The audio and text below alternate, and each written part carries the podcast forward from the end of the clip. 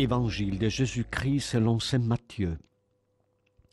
En ce temps-là, Jésus disait à ses disciples, Quel est votre avis Si un homme possède cent brebis et que l'une d'entre elles s'égare, ne va-t-il pas laisser les quatre-vingt-dix-neuf autres dans la montagne pour partir à la recherche de la brebis égarée?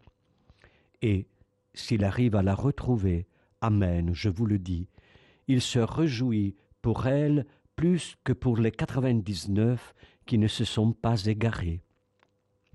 Ainsi votre Père, qui est aux cieux, ne veut pas qu'un seul de ses petits soit perdu.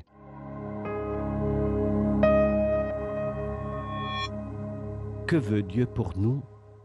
Parfois nous projetons sur Dieu un masque terrible qui défigure son visage, comme si Dieu, au fond, était un tuteur sévère, prêt à nous piéger, comme s'il se délectait presque de notre ruine, comme s'il était un gardien capricieux. Voilà ce que le Père veut pour nous, que personne ne soit perdu jamais. Encore moins les petits, ceux qui sont vaincus par la vie ou accablés par les ténèbres. Dieu veut le salut, il le propose, il l'offre, il est venu sur terre pour l'indiquer avec force.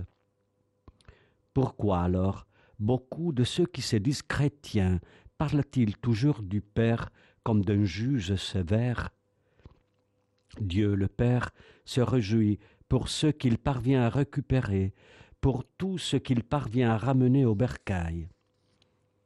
Dieu ne veut qu'une chose de nous, que nous soyons sauvés là où salut signifie plénitude, joie, abondance de vie, bonheur, comme un parent qui désire pour son enfant tout le bien, toute la lumière, toute la satisfaction, en sachant cependant que la vie en réserve peu et qu'il faut affronter les erreurs et les difficultés.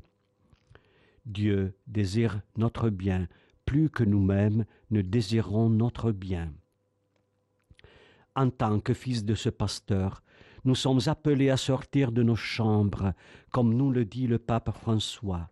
Je veux une église en sortie pour marcher et chercher les nombreuses brebis qui ne savent pas vraiment qui est Dieu, et avoir le courage d'oser, de redire l'Évangile avec clarté, de fuir la tentation de poser des conditions à celui qui a fui et de chercher à en comprendre les raisons fidèle à l'Évangile certainement, faisant la fête pour chaque homme qui découvre la beauté de Dieu qui vient.